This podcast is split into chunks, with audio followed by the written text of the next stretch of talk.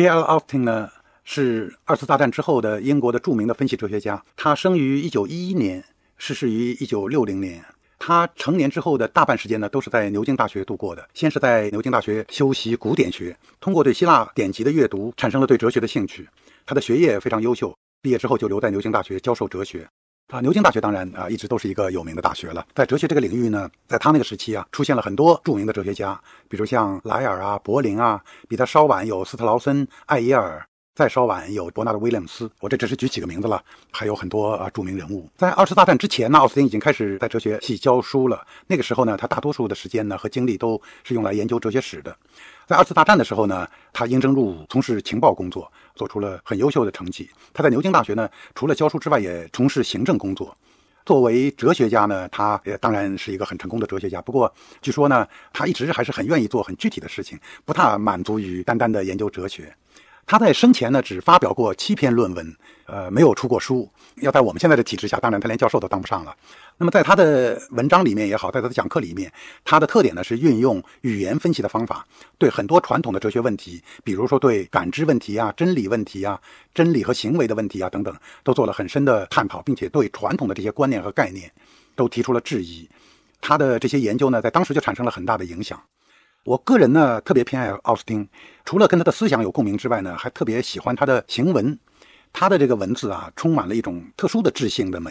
呃，我挺希望大家去读奥斯汀本人的书啊文章，就能体会到了。在这儿我没办法去讲很多。奥斯汀呢，他到五十岁的时候就去世了。对一个哲学家来说呢，这有点太年轻了。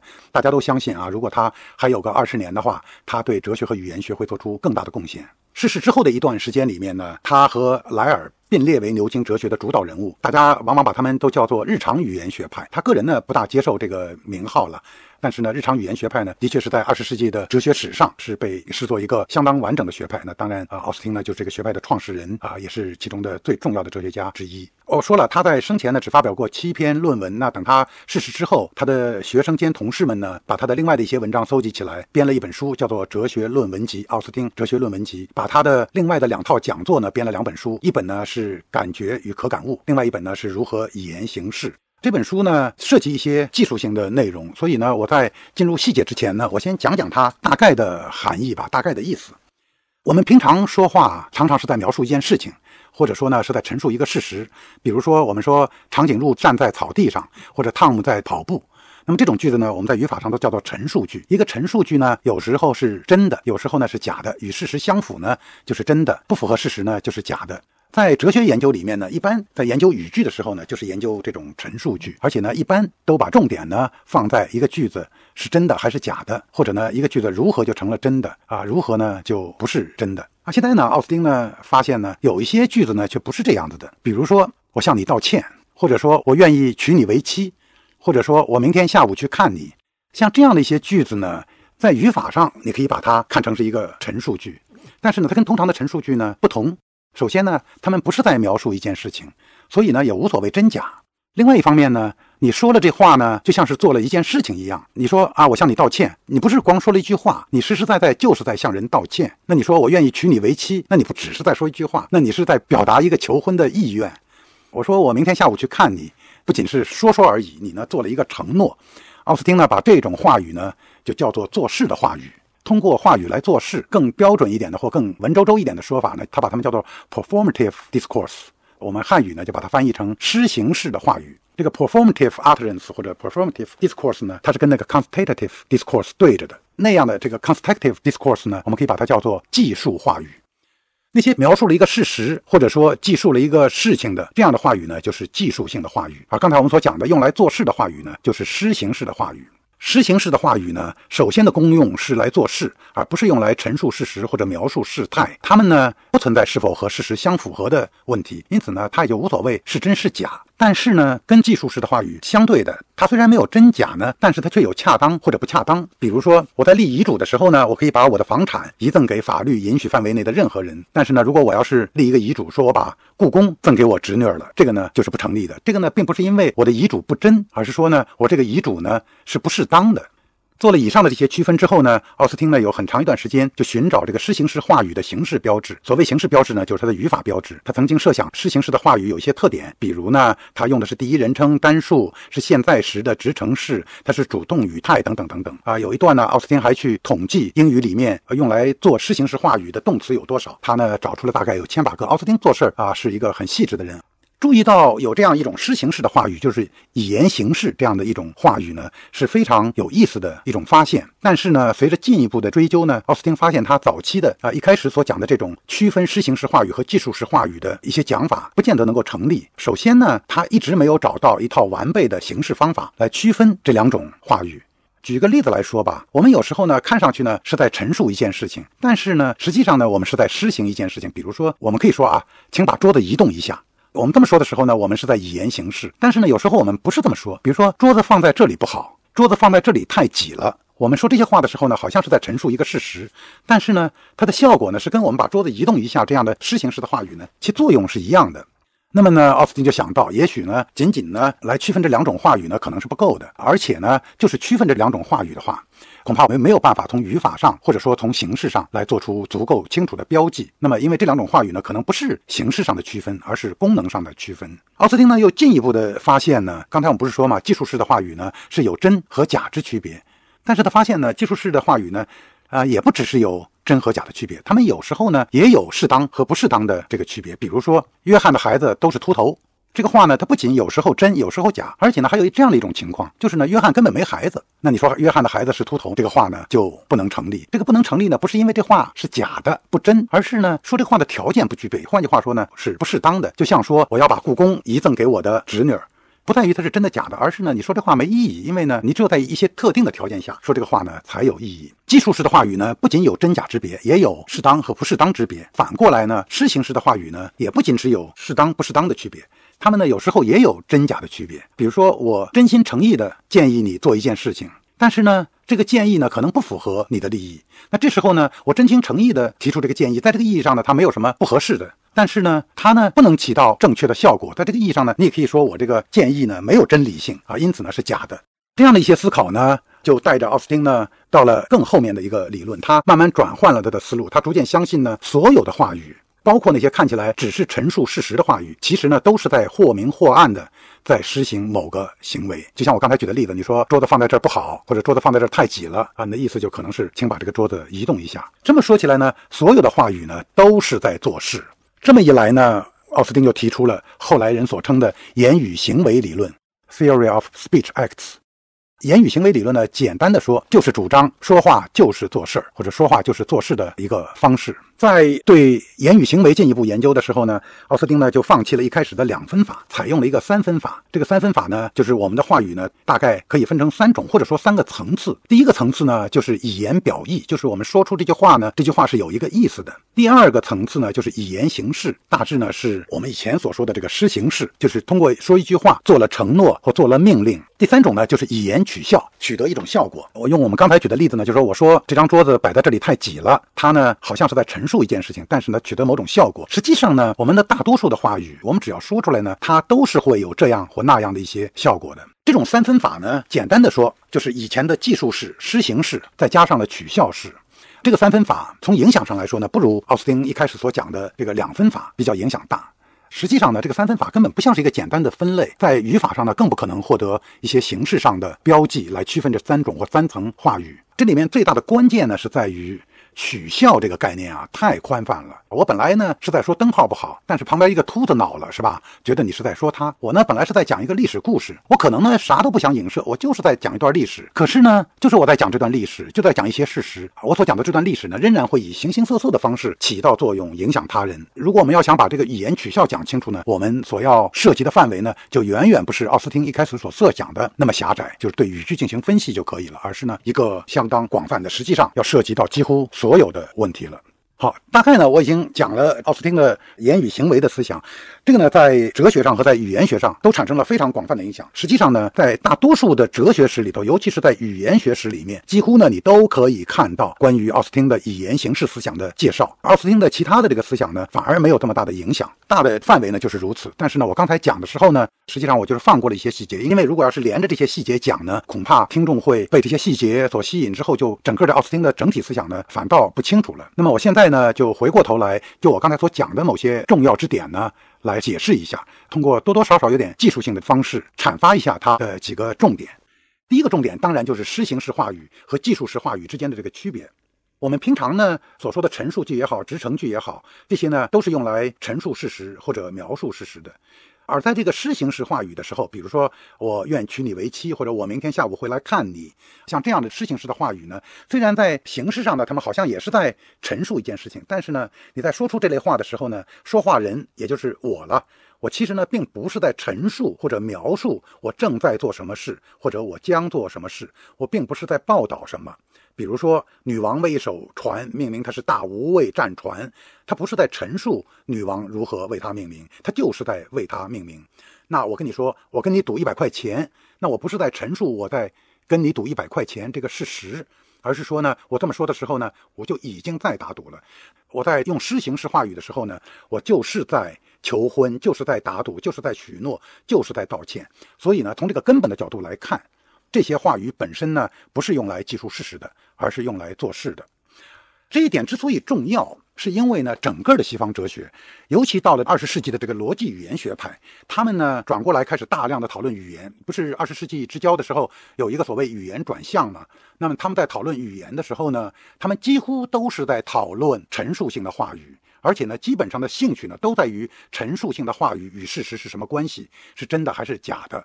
他们呢只重视语言的这种描述功能，因此呢，奥斯汀的所谓发现，或者说他从这个发现所展开的一系列的思考呢，就给二十世纪的这种语言转向之后的这样一种倾向，甚至呢是对整个西方哲学中语言思考的这样一个惯性打破了一个缺口。总的说起来呢，奥斯汀所发现的语言行为呢，前人也不是没有发现过，甚至呢也做过一些相当的论述，我不一一讲了。那比较突出的呢，就是维特根斯坦，因为在维特根斯坦呢早于奥斯汀呢早就提到过语言游戏的多样性。他提出语言游戏的多样性的一个重要的目的，恰恰跟奥斯汀是一样的，就是呢想说明呢语言的功能并不完全在于描述事件、陈述事实，它呢还可以做很多很多其他的事情，包括许诺等等。但是呢，维特根斯坦的哲学兴趣呢，跟奥斯汀呢并不完全一致。在这个方面呢，他谈到了这些现象，做了简短的分析呢，就放过去了。而奥斯汀呢，却盯住这个问题不放，发展出了他后面的语言行为理论。虽然呢，我们也不能说这件事情只是从奥斯汀开始的，但是呢，大家公认呢，奥斯汀在这个问题上或在这个题域中，他呢做出的是最重要的工作。下一个呢，就是讲到奥斯汀呢碰到了一些困难。这些困难呢，他是这么说的：一方面呢，技术式的话语不仅有真假之分，也有适当和不适当的区分；诗形式的话语呢，也不仅有适当不适当的区分，而且呢，也有真假之分。那么奥斯汀在这件事情上呢，他做了一些相当细致的讨论。现在呢，我介绍其中的几点吧。我们刚才讲到了，当你讲这个约翰的孩子是秃头的时候，这句话不仅有真假之别，而且呢，还有他是不是在一个适当的条件下讲的。那其中的一个重要的条件，当然就是约翰到底有没有孩子。还有一个重要的条件，那就是呢，你呢的确是这么认为的。比如说，你说长颈鹿站在草地上，那你是相信长颈鹿的确是站在草地上。比如说，你说长颈鹿站在草地上，但是呢，我不相信它在那里。那这两句话呢，它是互相矛盾的。这个矛盾呢，就因为你在说长颈鹿站在草地上的时候呢，是需要一个条件的。这个条件就是你的确是这么认为的。这种情况。这些不适当，就跟我把这块表送给你，结果呢，这块表根本不是我的。我说约翰的儿子是秃头，但是约翰没有儿子，这种情况呢是可以类比的。因此呢，奥斯汀呢就把它说成是技术式的话语呢，也是有合适或不合适的。奥斯汀的讲法呢，后来引起了很多争议。要看这些争议呢，我们还要对奥斯汀本人的这个思想呢，要做一些更确切的了解。我们在这个简短的导论中呢，就没有办法再去谈了。但是这背后啊，奥斯汀呢还有一些更基本的想法。这个更基本的想法呢是这样的：刚才说到呢，就是在西方的语言哲学传统中，特别是在二十世纪上半叶的这样的一种氛围中，大家呢都把眼光呢集中在语句是真的还是假的这样的一个问题上。奥斯汀的这些说法啊，无论他是否最终能够成立，但是呢，的确打破了一个缺口，就是说呢，要把我们的眼光呢拓展开来。奥斯汀的这些说法呢，至少其中的一个目的就在于能够呢瓦解或者突破那种我们只从真假，并且有一种固定的真假来研究语句这样一种做法。下一个呢，我想讲一下言语行为。这个言语行为的一个重要的哲学内容吧，也恰恰在于呢突破西方传统中对语言的一些成见。你看啊，他现在呢把这个话语啊，它分了很多层次。首先呢，当我们说一句话。我们说这个呢，可以分成好多个部分。比如说吧，其中的一部分是发声吐字，这也是你的说。用英语说，这叫 utterance，就是你发言了、发音了。但是呢，发了音之后呢，你有可能没有 saying anything，就是你没说出任何东西。这里面呢，用英语说呢，有时候我们说它是 speaking 和 saying 之间的区别，就是说 he spoke a lot but said nothing，他说了好多，但是什么都没说。在汉语里头，我们只能说这个说字有两个意思，一个就是 utterance，就是 speaking，另外一个意思呢就是 saying，说出了什么，比像这样的一个区别。那么语言行为呢，或者说言语行为呢，显然不是单指这个吐语行为，就是 utterance。因为你比如说你说梦话，你吐了好多话，但是呢，它不是一个言语行为。一个言语行为呢，它是不仅你已经吐出字来了，而且呢，这些字句呢，它组成了一个单位。但是我们说起一个单位的时候呢，这个在语言学上呢，它就有一个新颖的角度。因为我们在学语言学的时候啊，啊，你打开任何一本语言学的书，它都会讨论这个问题，就是语言的最小单位是什么。那么有的人争论说呢，语言的最小单位呢是语词；有的人争论说呢，语言的最小单位呢是句子。但是呢，现在奥斯汀呢提出了一个不同的角度。按照奥斯汀的说法呢，语言交流的基本单位或者最小的单位呢，就是一个语言行为。这几句话。一句话或者哪怕一个字，它呢本身就构成了一个行为。比如说“滚”，虽然它就是一个字，但是呢，它就完成了一个语言行为。当然，你说“滚”是一个动词了啊，但是即使一个名词也可以啊。你比如说“星星”或者“飞机”，关于句子是最小单位还是单词是最小单位的争论中呢，这总是说不清。但是到奥斯汀那里呢，这个问题就说清了啊。我说“滚”或者我说“飞机”，或者呢，我滔滔不绝地说了一大段话，他们呢都可能是。语言中的一个最小单位，因为呢，你不能只从这个词啊、句啊或者段落呀这些形式的角度去规定什么是一个语言单位，而要从语言行为这样的一个角度去规定什么是一个语言的单位。现在呢，我再介绍一下语言行为理论外部的一些情况。在介绍奥斯汀的时候呢，特别介绍了奥斯汀的这种批判性。他呢，通过语言分析这种方法，对传统的很多西方哲学概念提出了质疑。他的这个质疑呢，通常是经过深思熟虑的。即使不能够得到所有人的同意呢，但他们都是非常的有分量的。在这个意义上呢，很多人呢把奥斯汀呢看成是一个批判性的哲学家。在这个《如何以言行事》这本书里头，或者说他的言语行为这个理论呢，可能在奥斯汀的这些著述中呢，属于最具有建设性的部分。对我刚才讲到了，就是在语言学的书里面啊，基本上都会介绍奥斯汀的思想和他的理论。可以说，他们已经成为哲学或语言学的原创性的一些固定的贡献了。但是呢，这里面还有一个问题。就是在什么意义上，我们可以把一个人的学说和理论呢区分成为消解的、解构的，亦或是建设性的？呃，我们讲到呢，奥斯汀呢跟维特根斯坦在这点上呢是有点不一样，因为维特根斯坦呢明明确确的说他的哲学呢是用来治疗的，他呢把他的哲学呢看作是对哲学病的治疗。奥斯汀呢跟他不一样，哪怕在一些外在情况下，我们也可以这么说，比如说像维特根斯坦呢对这个行政工作就毫无兴趣，而这个奥斯汀呢他却是兴趣盎然。奥斯汀呢本人就十分喜欢科学，有些传记作家说他呀，也许奥斯汀更愿意成为一个科学家。实际上呢，他的这些研究，特别是语言形式的研究，这个言语行为的研究这部分研究呢，我一直在说对哲学和语言学的贡献。在语言学上的贡献呢，我就不多说了，是吧？因为我们可以在其他的讲语言学的时候再去讲。他在哲学上的贡献呢，首先呢，他是对传统的语言观提出了非常强有力的挑战。我们呢经常会说，语言呢是反映了现实或者反映了事实。但是呢，如果我们从做事的角度来看待语言，那么语言呢跟现实的关系呢，就不再是一个二元的反应的关系。而是一个语言介入到现实之中的这样的一个关系。我在这里补充一句呢，维特根斯坦的语言游戏理论呢，或者语言游戏论吧，因为维特根斯坦不承认他的这个语言游戏是一个理论。语言游戏这个提法呢，它的一个最根本的想法就是打破语言反映现实这样的一个传统思路，而是把语言看作是编织在生活整体之中的活动。那么奥斯汀的提出了这个诗行式的话语，提出了言语行为呢，第二个重要的贡献呢，就是把我们的注意力呢从话语本身。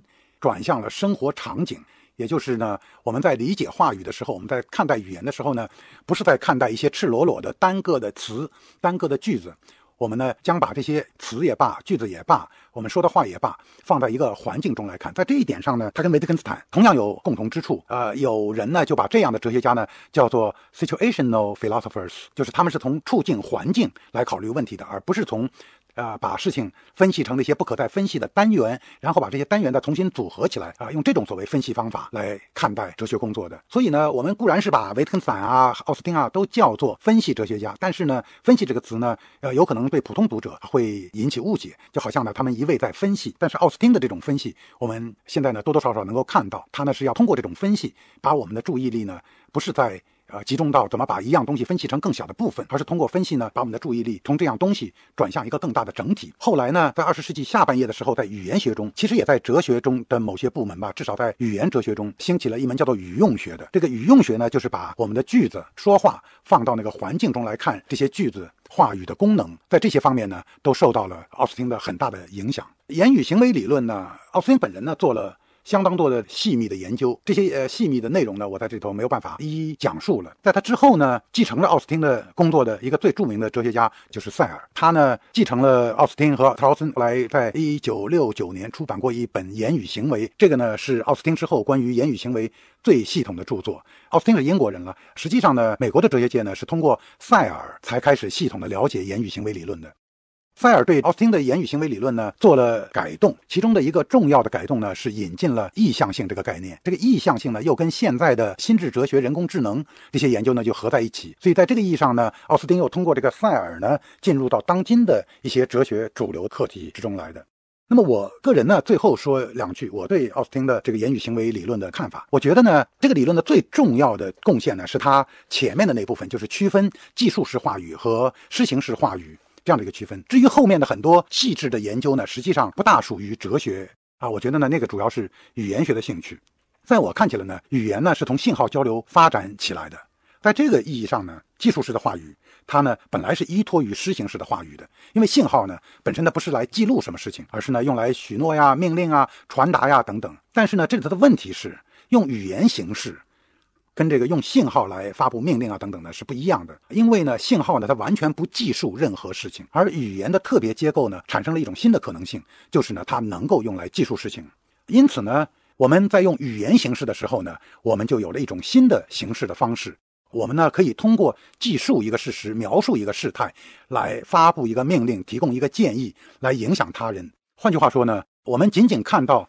这些诗形式的话语跟信号的作用相同或者相近，这个呢还是远远不够的。更关键的和更宏大的工作呢，是在探讨怎么一来语言呢就产生了这样一种新的功能，就是记述事实这样一种功能。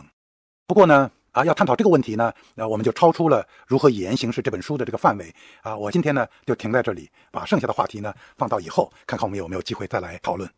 这本书呢不是奥斯汀本人写下的著作啊，他呢以这个题目做过多次讲演。可以系列讲演吧。他身后呢，由他的学生兼同事瓦诺克根据这些授课笔记整理成书的。他呢讲这个课呢，是开始于一九四七年，在牛津大学啊，就是他所在的大学。后来呢，他在美国的加利福尼亚大学、在普林斯顿大学等等呢，都反复讲过这个内容。当然了，每一次讲的时候呢，都有相当的改动。他后来在牛津主持一个周六晨会，就是他们一帮哲学家加学生。啊，每周六在那里聚会。那这个周六晨会呢，呃，是奥斯汀主持的，也经常讨论这些内容。格莱斯啊、瓦诺克啊这些人都经常参加这些聚会。据他们回忆呢，他在这些会上的这些讨论讲演呢，就更有意思，比这书呢还好玩。很多人都说过类似的话，但是呢，我们这些人呢都不能恭逢其盛，当然就只能去读这个书了。但就单说这个书啊，已经是非常有意思了。啊，这本书的主要内容是批评当时的一种挺流行的理论，叫做感觉语料理论，就是 sense data。它的主要的靶子呢是当时另外一个哲学家，啊，也非常有名，到现在也仍然很有名，是这个艾伊尔。批评艾伊尔的一本挺重要的书，叫做《经验知识之基础》。呃，这个感觉语料理论呢，并不是艾伊尔一个人的理论，它是一个相当一般的学说，大家呢在随便哪本哲学词典里都能查到。我呢也不用翻来覆去的讲，只讲讲它的大致的意思。这个理论的最主要的内容呢，大致是这样的：就是我们呢，呃，从来看不到或者呢感知不到物质对象，或者说感知不到物质事物。至少呢，我们从来没有能够直接的感觉到这些事物。我们能够感觉到的呢，只是感知语料。那这感知语料 （sense data） 呢，是一个比较专门的话。呃，但是在读哲学的人里头，大家都挺熟悉的，也也有翻成感觉资料的等等。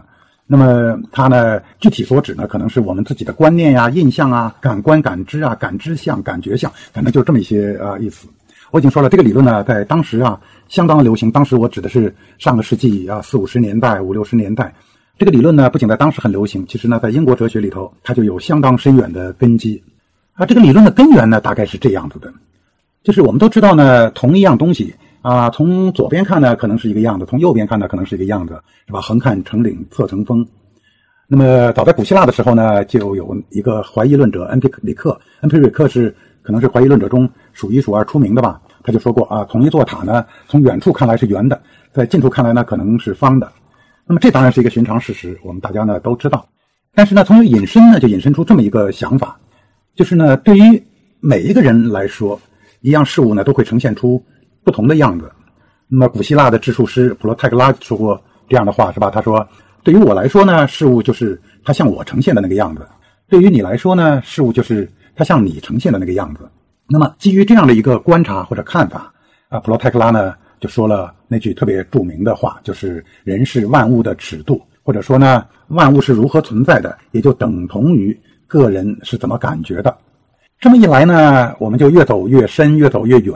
走到哪儿了呢？就有些怀疑论者啊，也有些智术师，就主张说呢，天下是没有什么东西是存在的。换句话说呢，没有是，没有一样东西是什么？呃，有的呢，只是一样东西好像是。这个怀疑论者迪蒙就说过这个话，他说呢，我不能说蜜是甜的，我最多呢就是承认蜜尝起来好像是甜的。这一类的想法呢，是这个感觉语料理论的大的背景和基础。啊，那么近代呢，我们就发展出了啊，近代的哲学家呢，不像古代哲学家了。古代哲学家可能就是这么说一说，呃，有一些箴言呀，有一些格言啊等等，反正也把他的意思传达了。那么，呃，近代呢，这哲学家的一个特点呢，就是他会把这样的一些想法呢，整理成为比较完整的理论。大家都知道的一个理论呢，就是贝克莱的所谓“存在即是被感知”的理论。你看，这个“存在即是被感知”呢，就跟我们刚才讲到的那些古希腊人的说法呢，就还是蛮接近的吧？就是能听出他们之间的那些广泛的联系。那么呢，还有一位是个物理学家马赫。这个马赫呢，虽然是个物理学家，但他也喜欢哲学，也写哲学，而且他的哲学呢，还是蛮有影响的。那么跟我们这个话题相关的呢，就是他的所谓感觉复合理论。呃，这个感觉复合理论的大致内容呢是这样，就是各种各样的感觉，比如说颜色呀、声音啊、温度啊、压力、空间、时间。那么这些各种各样的感觉呢，他们会用各种各样的方式互相结合起来，是吧？那你比如说，呃，一样冷的东西是蓝色的，一样热的东西是红色的。那么当然，热的东西也可能是蓝色的。那么它会有各种各样的结合。但是呢，有些结合呢，它可能是相对比较持久的，是吧？如果要是这种结合啊，总是结合在一起，那么呢，它就形成了一个复合体。这个复合体体呢，就是我们叫做啊物体的东西。它的大致的意思吧，就说，比如说白色跟这样的形状结合在一起，哎，我们可能它老结合在一起，我们说，哎，这个东西就是粉笔，是吧？那么这么一说呢，这个物体呢，就等于说，无非就是种种的这些感觉到的品质啊，也就是属性啊，或者说感觉啊，就是它们的结合而成的。所以呢，我们一般都认为呢，是物体啊产生了我们的感觉，是吧？比如说这个滚烫的。是吧？呃，滚烫的铁让我们接近的时候呢，感觉到了热，是吧？当这个铁凉下来，我们一去拿呢，是它很重，是吧？那么这些热呀、重啊、冷啊，都是这个这个物体使我们产生的感觉。但是呢，马赫呢，他说呢是反过来的，并不是物体产生了感觉，而是这种感觉要素的复合物构成了物体。啊，物体呢只是这些感觉复合体的思想符号。那么这个呢？差不多就是感觉，呃，感觉语料理论的主要内容了。那这个理论呢，呃，罗素啊、摩尔啊这些人呢，都在至少在一个阶段都是相当相信这个理论的，或持有这个理论的。那么，艾耶尔的《经验知识之基础》这本书呢，也是这样的一个理论。的支持者，当然了，艾耶尔的这个书呢，呃，比马赫的理论呢要要稍微复杂一点。比如说，他有时候说呢，他所讨论的不是一个本体论的问题，就并不是在讨论世界到底是由感觉组成的还是由物体组成的。他呢是在讨论两种语言，就是有一种语言呢是感觉的语言，有一种语言呢是物理的语言。啊，这种说法呢也比较符合当时啊上个世纪三四十年代经过语言转向之后的这样一个风潮，就是那个时候的哲学家呢经常。好像他不是在讨论本体论的问题，而是呢在讨论语言方面的问题。这个呢，我们在等一下在讲这个书的内容的时候呢，啊，我们还会回到这个问题上来。那么，感觉与可感物就奥斯汀的这本书呢，它是借助语言分析的方法，或者说呢概念的分析的方法，来批判这样的一种理论，批判感觉语料的理论。它呢是当时一个以奥斯汀为代表的学派，叫日常语言学派，是这个学派的一本经典的著作。这个感觉语料理论呢，我们刚才讲了，从它的整个思想渊源来说呢，源远流长。那么像所有源远流长的理论一样啊，这个理论呢，在哲学史上呢，也曾受到多种多样的批判。呃，奥斯汀的这个批判呢，之所以我们选这本书呢，一个很重要的原因呢，是奥斯汀他是借助这种语言分析的方法来批判，所以呢，他是呃有有他的特点，相当鲜明的反映了呃这个日常语言流派的这样的一种入手方式。那么奥斯汀的批评，我们等一下会看到，呃，他的批评往往是很敏锐，也很尖锐。乃至于呢，他在这个，他不是刚才我们讲，他也办那个研讨班嘛，在研讨班的时候呢，他也经常用这样的一种方式来讨论各种各样的哲学理论。他的批评呢，都挺不留情面的，而且最主要是相当敏锐。呃，乃至于在这个牛津啊，或者在英国啊，有有一些比他年轻的哲学家后来说，说他们在捉笔写这个哲学论文的时候，不敢下笔，就觉得是不是奥斯汀站在他背后，正盯着他写什么呢？就是有一点你写什么都会写错似的哈。啊，这个呢是这本书的主要。思想啊，就我介绍了一下这个感觉语料理论，然后介绍了一下那个这本书的这个背景。那这本书的内容呢，我下面就说一点。那我只能够择择要说一部分。那大致呢，呃，那是选择的是啊比较容易能够呃听懂的吧。啊，这个安伊尔呢，我刚才说了，他呢也算是感觉语料理论的一个重要的代表。他说呢。他当然说，这个物质物体的存在呢，这件事情呢是非常可疑的，是吧？存在的呢就是感觉语料。但是他也说呢，他说呢，我们一般的人呢，普通人呢，都相信物体是存在的，啊，而且呢，我们也不觉得需要为这个物体的存在呢做出什么辩护，甚至我自己呢，平常呢也不觉得一定这个物体就不存在或者要提供啊什么辩护。那么我们平常会说呢，这呢是一支笔，是吧？这是一支烟。那么我们啊，平常呢。就是我们哲学家呢也会说，我呢确信呢这是一支笔，那是一颗烟，是吧？我知道它是，但是呢，我们跟普通老百姓不一样的地方呢是呢，我们不会说这颗烟或者这支笔呢是我们直接感觉到的，或我们直接感知到的。呃，这个哲学家呢会说呢，我们直接感知到感觉语料。那么奥斯汀就这么两句话呢，奥斯汀就分析说，他说呢，那当然啊，艾伊尔呢一上来就区分了这个普通人。和哲学家是吧？说呢，普通人呢会说他感知物质事物，但哲学家呢就轻易呢就不会这么说。奥斯汀说呢，这个话呢听起来好像啊还蛮顺理成章的，但是呢大家就很可能没注意到，这个普通人呢不会说他感知到物质事物，因为像物质事物这样的词儿呢，只有哲学家才会说；感知这个词儿呢，恐怕也只有哲学家才会说。所以呢，当这个哲学家经常用这种方式说啊，普通人何如何如，普通人会何如何如说，结果他们所引用的那个普通人呢，已经是一个哲学家了，是吧？因为他们所引用的普通人说的那些话呢，是真正的普通人从来不说的。那么，好吧，那么我们不管普通人会怎么说，但是呢，好像普通人的确会相信，像摆在这里的桌子、椅子呀，或者呢，像这个呃人呐、山呐或彩虹啊这些东西是存在的，是吧？这个恐怕是。会承认，但是呢，普通人呢，大概不会把所有这些东西都归纳到同一个范畴里头，比如说归纳到物质存在或者物质物体这样的范畴里面。当然了，你要是问他说这桌子是不是一个物质物体，他虽然平常不用这个话，你要这么问他呢，他可能说啊，他当然那是个物质物体。但是呢，如果你要是问他这个彩虹是不是一个物质物体，恐怕这个普通人就会相当犹豫。当然，一般来说，他可能想了想之后说，恐怕不算吧。啊，那你再比如说火焰是吧？火焰呢是物质物体吗？这些事情呢，本来呢都是蛮犹豫的。这个普通人呢，一般不做这个归纳呢，有普通人的道理。而这个当这个哲学家一上来就把各种各样的东西，也就是说桌子、椅子、人、彩虹、火焰，乃至于人的声音、音乐的声音，都归为物质物体的时候呢，哲学家已经迈出了很大的一步。那么这些东西。是不是应该归到一起呢？这件事情呢，没有一定的标准。那么你能不能把这些东西归成一类呢？要看你这个归类是干什么用的。那么，爱因尔把它们归在一类呢，目的呢是非常明显，就是呢要把它们和感觉语料区分开来。也就是说，物质物体这样的一个归类呢，并没有它本身的就是应该这么归或不不这么归。你呢，本来就是为了把它跟感觉语料对立起来，你才这么做的这种归类。而这种归类呢，如果你把它加给普通人的时候呢，你已经是把一个虚假的二分法加到了普通人的头上。而且呢，当我们说到这个普通人对物质物体深信不疑的时候，这时候呢，我们就似乎是在暗示说这普通人呢是有点幼稚，是吧？他呢并没有想到呢，这些物质物体呢可能呢是由一些错觉和幻觉构成的，是由感觉语料构成的。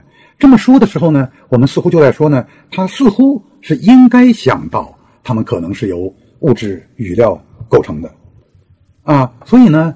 当埃耶尔看起来只是在平铺直述的描述普通人的立场的时候呢，其实呢话里话外他已经分出了谁是比较幼稚的，谁是比较 sophisticated 比较富有智慧的。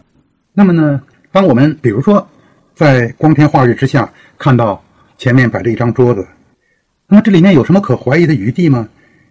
如果要是说这时候看到的不是一把真正的一一台真正的桌子，那我就不知道什么叫看见桌子了。但是呢，按照埃耶尔他们的说法，就好像无论你看到什么，你都可能是被感官欺骗了。那么，我们就来说说什么叫做被感官欺骗。一般说起来呢，欺骗呢，只有在不欺骗的背景下呢，才有意义。比如说，有你的油表坏了，开车时候油表坏了，然后你说呢，我的油表呢，有时候会欺骗我们。但是如果你的油表从来不告诉你正确的油量，那么你当然也就谈不上油表有时候会欺骗你。比如说。巫师在看水晶球的时候，他会告诉你这个人的未来啊，那个人的未来啊是什么样子的。但是呢，我们不信这些巫师的人呢，不会说这个水晶球欺骗了我们，因为这水晶球呢就从来没有告诉过我们什么。另外呢，艾耶尔还举了一些例子，这些例子呢跟我们看问题的那个视角、看东西的视角，跟这个镜子、跟梦等等呢都有关系啊。他举这些例子，但是呢，普通人呢当然也不一定相信梦，是吧？但是呢，他不会说。梦欺骗了我，而这个普通人呢，他不会说他看见从一个视角看见一个杯子是圆的，从另外一个视角看呢，它是长圆的或者带点方的。那么这对他来说呢，这就是一个常识，他不可能因为呢，他从不同的视角看一个事物呢，就被欺骗了。啊，镜子也是这样。当然我在镜子里面看见有另外一个我，通常情况下呢，我不会被这个镜子欺骗，除非呢，你是的确是第一次看到镜子。那么，即使我们在看魔术的时候，啊，舞台上呢出现了一个无头的女人，但是呢，这个时候呢，我们可以说，我们真是弄不明白是怎么一回事很难说呢，我们就被欺骗了。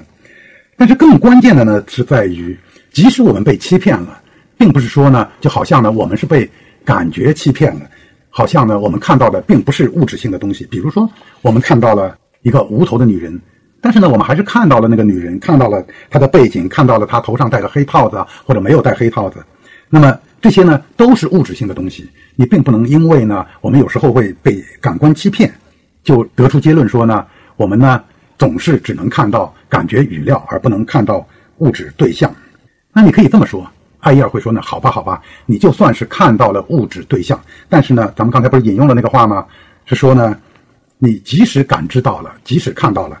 但是呢，你并不是直接看到的，不是直接感知到的。那奥斯汀呢，就接着来谈这个“直接”这个词儿，说“直接”这个词儿啊，是一个有特定用法的。在我们的不同上下文中呢，我们会讲“直接”啊、“间接”啊、“不直接”啊这些词儿，我们懂得它的意思。那么在有些上下文中呢，它可能被延伸出来啊，那个意思呢，跟我们平常用的呢要稍微远一点儿。但是这些哲学家呢，经常把一个词儿呢，就不断的延伸、延伸，一直延伸到这个词儿呢，其实呢就没有任何意义了。因为呢，我们本来讲直接的时候呢，或者讲不直接的时候，我们是有特定的直接和不直接的。比如说，我如果看见有一列士兵在岸上走，我如果用肉眼直接看到呢，我说我直接看到；如果我是在潜水艇里面通过潜望镜看到的，那么这时候呢，我可以说我不是直接看到的。那么这时候的不直接呢，是很明显，它是跟某种特定的直接相对照的。我们说到直接呢，通常都是和不直接某一种特定的不直接对照而言的。呃，反过来也一样。那我们说，呃，我们直接看到了行军的队伍，那可能是跟通过潜望镜看见相对照的。我们说我们直接看到了门，啊，有可能呢是和在镜子里面看到门相对照的。啊，那你要说我直接听了这个演奏，大概是跟你说听广播呀，或者在音乐厅外面啊听转播对照来说的。那么这些情况呢，又有很多细节可以讨论。一个是比如说，在视觉的情况下，我们说到直接呢，啊，通常是跟笔直的看上去相关。比如我们刚才说，啊，在镜子里面看到，是吧？那么它就是通过折射看到的。呃，在视觉里面呢，说直接还比较经常一点。呃，也就是说，你可能能想象一些对间接看到的情况，但是呢，其他的感觉说间接就不是那么那么自然而然。呃，间接听到呢，呃很少用在直接说间接听到某种声音。一般来说是，比如说你转告我一件事情，我会说啊，我间接听到了。啊，至于说触觉呢，这个间接我们就不是太知道怎么样才能够叫做一个间接的接触到。比如说，我要是用一根长杆子捅到了。哪个人？那是我是间接的捅到了他呢，还是直接的捅到了他？啊，至于嗅觉呢，简直就想象不出任何例子，我可以间接的嗅到某一种东西啊。这些具体的讨论呢，本身我觉得就蛮有意思的。但是它的整个的结论呢，应该是比较清楚，就是呢，埃耶尔呢，为了建立他的感觉语料理论，就把这些感觉啊等等都区分成为间接的感觉和直接的感觉。啊，把感知区分为感直接的感知和间接的感知。那么奥斯汀呢，通过他的对一些具体案例的分析呢，他就讲了讲什么叫做直接，什么叫做间接，什么叫做直接感知，什么叫做间接感知。而他的最后的结论呢，就是有些感知呢，呃，你说间接感知简直就是没意义的。比如说嗅觉或者触觉，也基本上啊不能够说间接的触到。呃，因此呢，这个艾伊尔这样他笼而统之的讲这种啊感知的间接和直接呢。呃，从这样的讲法中引出的结论恐怕就都不可信啊！用这个奥斯汀的话说，说啊，物体呢从来不被直接感知到，而只是被间间接感知到。这样的说法呢，不仅是错误的，而且呢，简直就是荒谬的。那么，直接和感知和间接感知呢，我们就说这么多。啊，此外呢，就要讲讲这个错觉，因为埃耶尔在论证我们的呃不能够直接感知到物体，或者我们根本就感知不到物体本身，大量的呢，它是利用的是错觉论证。啊，实际上在这一路的呃哲学理论呢，通常都把这个错觉论证呢当做一个很重要的途径。那关于错觉呢，艾伊尔举了一些呃例子，比如说我们刚才讲到过的，从不同的视角来看一样东西，可能呢看上去就很不一样。比如像折射啊，典型的例子就是一根小棍子插在水里呢就弯曲了啊，看上去是弯曲的。比如说啊，有些药物呢会影响我们的视觉，让我们看到的颜色呢发生变化。再比如说，这个也自古以来用了很多的例子，就是冷暖的感觉，是吧？啊，同样的水的温度，你手热的放进去觉得凉，手冰凉的放进去觉得暖。还有被人们常讲到的，切出了肢体，这个人呢仍然可能感觉到那个肢体在隐隐作痛。那么在阿伊尔所举的这些例子里呢，第一个大的问题，在奥斯汀看来，就是呢他把错觉和幻觉呢当成了一回事儿。有一些这个错觉啊，比如说啊两条直线。放在一个特定的图形里呢，你看上去一根长的多，一根短的多，这像这种啊错觉的事例呢，打开任何一本心理学教科书都能看到。我相信大家也都看到过。那么呢，在这样的一个错觉的例子里啊，这是最典型的错觉的例子里，显然呢，它跟幻觉非常的不一样。而相反呢，那些典型的幻觉啊，比如像受迫害狂啊，或者自大狂啊，以为自己很了不起的这种幻觉，这一类的幻觉呢，恰恰跟我们一般的。这个五官的知觉啊，跟这个感官知觉啊没有什么关系。这个人自大狂或这个人受迫害狂，这个呢实在不是因为他眼睛出了毛病或者他的嗅觉出了毛病。所以说呢，知觉跟幻觉呢是相当不同的两回事而艾耶尔以及很多论证者呢，把他们啊当做一回事来处理。这里面最重要的呢是错觉啊，发生错觉的情况呢，通常不是凭空想象出来的不真实的东西。啊，而是那个东西呢，就摆在眼前。比如我们刚才讲到的那两条线和箭头，比如说啊，在魔术表演中的那位断头的女演员，再比如说啊，车轮在转得很快的时候啊，有时候呢，我们看上去它好像是在缓慢地向后面转动。那么，所有的这些错觉，比较典型的错觉呢，都是明明我们看到了某种东西，而并不是我们在那里构想出某种东西。而这个有幻觉的人呢，他却是他看到的、感到的、相信的东西呢，却是完全没有根据的。换句话说，幻觉呢是比错觉要严重的多的事情。而且呢，错觉呢，我们所讲的这些典型的错觉呢，通常不是我自己呢有这么一个小特点。错觉呢是相当有公共性啊。心理学中所讨论的一些错觉，对人人人都构成错觉，而这个幻觉呢，却往往就是一个人他出了毛病啊。在错觉呢，有时候我们可以通过提高警惕来避免；幻觉呢，就不可能靠提高警惕来避免啊。有了幻觉的人呢，只能靠治疗去避免。但是呢，无论是这个。错觉跟幻觉有什么区别？通过错觉来论证不是物质性的东西呢？呃，就是你所感知到的东西不是物质性的东西，这个论证呢是没有办法成立的。因为呢，就像奥斯汀前面讲到的，也是他反复讲到的，这个错觉呢不是幻觉，它并不是在凭空想象出什么东西。举一个比较突出的这个例子，就是一根细棍插到水里面，看上去呢它就好像是弯折了。那么在这样的一个错觉的场合下。首先呢，我们肯定是看到了某种东西，这个木棍就在那里。而且呢，奥斯汀在这头有一个很有意思的想法，就是呢，我们通常呢并不被这样的感觉所欺骗。缘故呢是我们不仅看到这根小木棍，同时呢，我们也看见了水，看见那个小木棍呢插在那个水里面。换句话说，当这个埃耶尔在谈论感知的时候，以及很多这个哲学家在谈论感知的时候，他们把这个感知呢一一呢都。孤立起来，像这个休谟在他的人性论里面讲到感知的时候，讲到 impressions 的时候，他一上来呢就把 impressions 定义为那个一一孤立的这样的一些东西。但奥斯汀在这里面呢就谈到了一个非常有意思的观察：我们通常呢很少单独的感知任何一样东西，我们都是在周边环境中感知东西的。那么这个思想呢，奥斯汀在其他的地方呢啊有一些阐发，我也觉得有很多内容呢值得多讲。但是在这本书的上下文中呢。啊，这一点我们就提到而已。转向来呢，奥斯汀对啊艾耶尔论证的另外的一个关键点提出了质疑。这个关键点呢，就是艾耶尔以及类似的哲学家呢，经常喜欢使用“真的”“真正说来”“真正的形状”“真正的声音”，啊啊，用这种方式呢，来让我们怀疑我们所见到的、所听到的、所感知的，是不是真正的存在。那么，据阿耶尔。那么一方面呢是真正的存在，真正的实在啊；另一方面呢，当然就是我们的虚假的感觉，或者呢仅仅是感觉而已。但是呢，奥斯汀呢对这样的说法提出质疑。他的一个基本的质疑呢，就是能不能够把世界或者把我们要讨论的话题呢，简单的分成两部分，一部分呢是真正的，一部分呢是虚假的。啊，首先呢，他就讨论这个“真正”这个词儿。那他的讨论呢有好多方面，我就举几个例子。比如说，我们讲一个真正的颜色是什么？那么你可能会想，真正的颜色呢，就是在正常的或标准的光线下，一个正常的观测者、观察者所看到的颜色。但是呢，这个说法可能一开始想着还有点道理，但是你细一想呢，就有问题了。比如说，一个女人染过发，染了发，我对别人说呢，他染的，比如说是紫色，不是他头发的真正的颜色。这里面呢，丝毫不牵扯到，如果我们在正常的光线下。一个正常的观测者看上看他的头发呢，就看上去不是紫的。那在这种情况下呢，你仍然看到是紫色，可是呢，我们却可以说，而且我们会说，那个紫色呢，不是他头发真正的颜色。再比如说，在深海里头有一种鱼，它呢在深海里游，五色斑斓。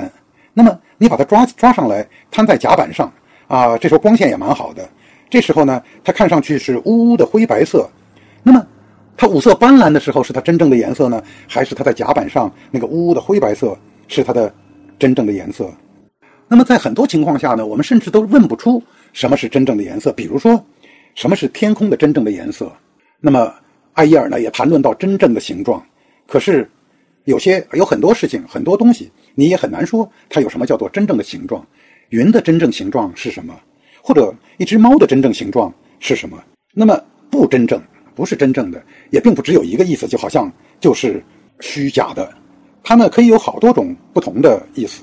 比如说，一只那是只真鸭子吗？如果你这么问，那么你说它不是一只真鸭子，它呢可能呢是一只玩具鸭，但是呢它也可能是一只和鸭长得非常接近的一种鹅。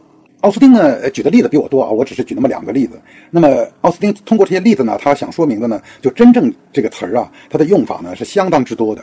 它在形形色色的上下文中呢，它有着呃好多不同的用法。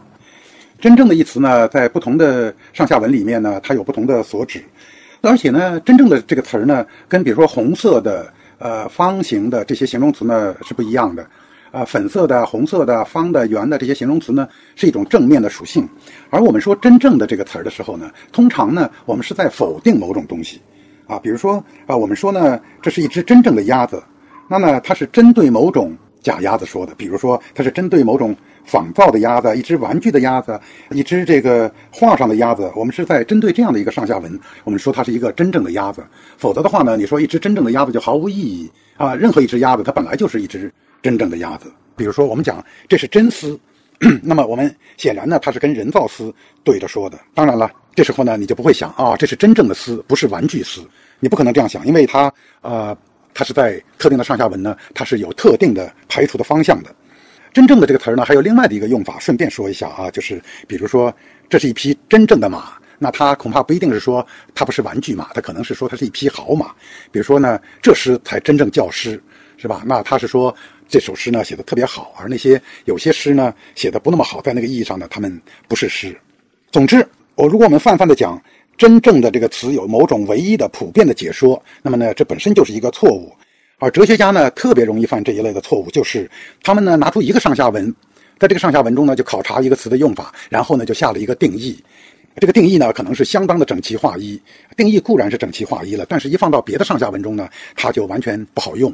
呃，奥斯汀在这里面呢有这么一种精神，就是说呢，我们不要过快的从一两个例子概括出一个普遍的道理来。啊，做哲学或者就算是一般的做学问呢，是一个慢活，也是一个细心的活。你要想知道真正的这个词儿是什么意思，你要想知道什么东西是真正的，什么东西不是真正的，那么你绝不能只是想一两个例子，然后跳到一个结论上，而是呢需要考察相当的一批实例。实际上，像奥斯汀的这一系列讲演啊，就是我们现在讲的这本书是一系列讲演嘛，就是从他开始讲到他一直到他的过世也没有出版这本书。那呢，在这个一系列的讲演，比如说在在牛津、在美国、在 California、在哈佛，那每一次讲演呢，呃，这个内容呢都会有所改进啊，直到最后呢，奥斯汀也觉得啊，这些讨论呢恐怕仍有未尽人意之处。那么这可以看到他的这个风格呢，跟他所批判的风格的确是相当的不同。我们呢跳过其中的一些内容，然后来讲他从考察这些真正的等等啊得到的一个比较大的结论。这个大的结论呢，我觉得是非常非常的重要。那就是说呢，像埃耶尔他们，像这个感觉语料理论，他现在已经从方方面面对他做了批评。但是呢，人们为什么要发展出这样的理论？据奥斯汀的这个考察，他认为呢，这一类的理论的最深层的动机就是呢，追求某种绝对不可能错的东西。追求某种绝对的真理，那么这样的一种追求，就奥斯汀来看呢，啊，当然不是从艾耶尔开始的，而是哲学史上源远流长。可以说呢，从柏拉图远到柏拉图，近到笛卡尔，一直呢都有这样一种追求。这种追求呢，渴望某种具有绝对确定性的东西，渴望得到某种永远为真的东西。那么，就西方认识论的这个构架来说，结构来说呢，他们通常是这样来考虑这个问题的，就是呢。我们的认识呢分成两部分，换句或者说我们的知识呢有两个来源，一个来源呢是通过推理得来的，另外的一个一部分知识呢不是通过推理得来的，而是通过我们的经验、通过我们的感知等等得来的。那我们之所以能够进行推理呢，那是因为我们有经验，是吧？推理呢都是依据在这个经验的基础之上，我们才能从这样这件事情呢推论出另外的一些事情。那么如果是这样的一个结构呢，我们就知道。基础呢，一定是在我们经验的事情上，在我们感知到的东西那里。但是我们感知到的东西可靠不可靠呢？如果我们感知到的东西、经验到的东西不可靠，那么我们的推理不也就落了空了吗？那么我们的经验呢，的确是会出错的，我们的感知呢也是会出错的。这些哲学家呢，就希望能够找到一种感知，这种感知呢是永远不可能出错的。他们的一个可能的结论就是感觉语料这种结论。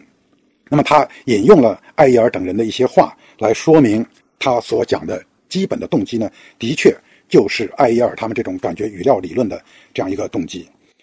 按照这种动机啊，在这样的一个动机的触动下，我们就会说呢，无论你看到什么物质东西、物质的东西，你都要为它提供证据，而最终的证据呢，就是感觉语料。但是奥斯汀说呢，我们呢有时候呢，我们看到了一样东西，有时候需要提供证据，有时候呢并不需要提供证据。啊，比如说吧，说我住在北京。你让我提供证据吗？是的，也许呢，我可以提供一些证据。但是如果连我自己说我住在北京这件事情，我还需要提供证据的话呢，就没有任何证据能够说明我住在北京了。这话我这么说，就如果我能够怀疑我现在是在北京待着，而不是在上海或者在月球上，如果这这件事情都是可以怀疑的，那么我为此提供的任何证据，恐怕呢也都难逃怀疑。那么。举一个更具体的例子，啊，我呢现在隔壁呢有一台电话，它看上去呢就是一台电话，那么会不会看上去的电话不是一台电话呢？那么我可以过去把这台电话拆开来一看，哎，电话的零件它都有，然后呢我把这电话装上了，但是呢我仍然可以怀疑。那好，我就给小燕拨一个电话，一拨呢就拨通了，小燕呢就跟我说话了。那我还可以呢放下电话，我说呢小燕你给我打回来，是吧？我就把电话放下了啊，果然呢小燕就打回来，我们俩就聊了一会儿。这时候呢我就知道呢这是一个电话。如果你说仍然呢你要提供进一步的证据，如果在这种情况下呢，我就不知道我还能够提供什么证据了。这些呢是这个奥斯汀呢对这个感觉语料理论的一些驳斥吧。这些驳斥呢，在这本书里呢，我只摘取了一些比较容易理解的论证，啊，另外呢，奥斯汀的这本书里面的论证呢，或展开的课题呢，啊，是多方面的，啊，有些方面呢，我基本上没有谈到，啊，比如说呢，我刚才提了一句，就是艾耶尔呢，他呢，并不是说他支持感觉语料理论，他是说呢，本体论的问题我们不谈，我们呢就谈两种语言，一种呢是关于物质的语言，一种是关于感觉的语言。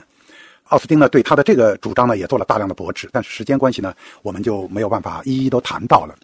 那么就我个人来说呢，奥斯汀的很多驳论或者大多数的驳论呢，都是相当的强有力的，而但是呢，并不是人人都同意他了。呃，显然呢，在当时的哲学氛围中呢，我倒不如说奥斯汀呢属于少数派，因为大多数的哲学家呢，可能反而是相信感觉语料理论或者相信两种语言的理论的。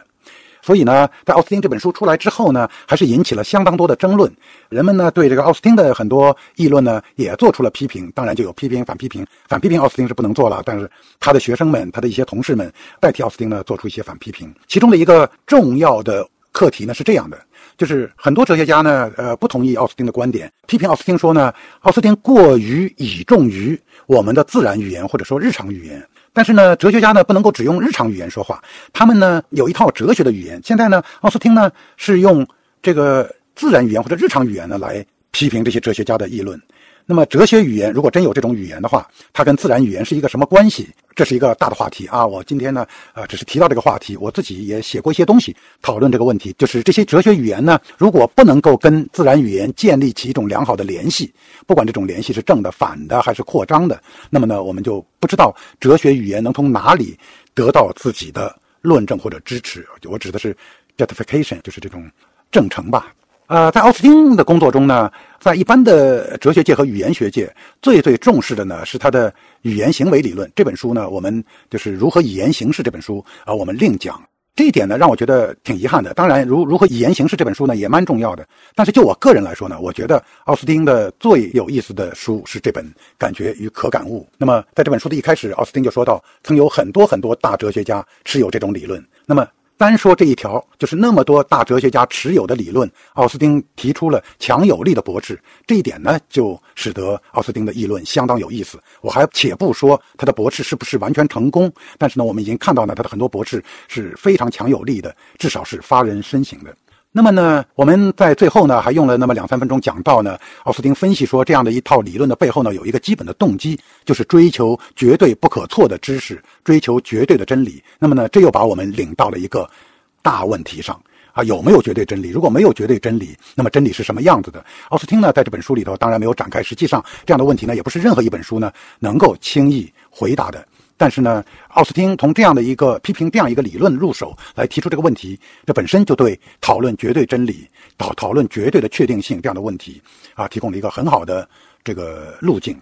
最后呢，我还想说一点，就是这呢都是好像是哲学家之间的争论，但是呢，我想说呢，这本书的重要性呢，恰恰呢表明不是这样的，就是很多哲学的爱好者呢都思考这一类的问题，就是啊，什么是真实的啊，什么是虚假的呀？啊，什么是直接的呀？什么是间接的呀？啊，这世界到底是真实存在的呀，还是呃像感觉一样啊飘忽不定的呀？这些问题呢，大家其实呢，很多喜欢反思的人呢都会思考，而且呢，他们在思考的时候呢，很快啊，往往呢就能得到一些结论。我个人呢是把这些结论呢叫做初级反思。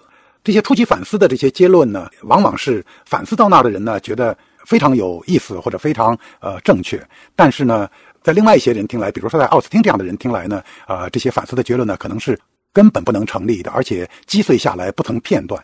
那么我们读奥斯汀的时候呢，我们就不仅是在看着他怎么来瓦解艾耶尔等人的这个理论，实际上，我就像我一开始说的那样啊，实际上对我们自己来从事哲学工作，我们在做哲学反思特别是我们想把某些东西发表出来的时候，我们呢不能不多一层警惕，就是呢你自以为是的那些结论和命题，也许呢从一个不同的角度或更深一层想来，也许是马上就会被拆成片段。那么我一开始讲到的就是在奥斯汀之后呢，有一个阶段，很多英国哲学家在写作的时候呢，就有点不敢落笔了啊。也许呢，我们也不得不还会去写作，不过呢，多多少少不敢落笔呢，我想也不是一件坏事。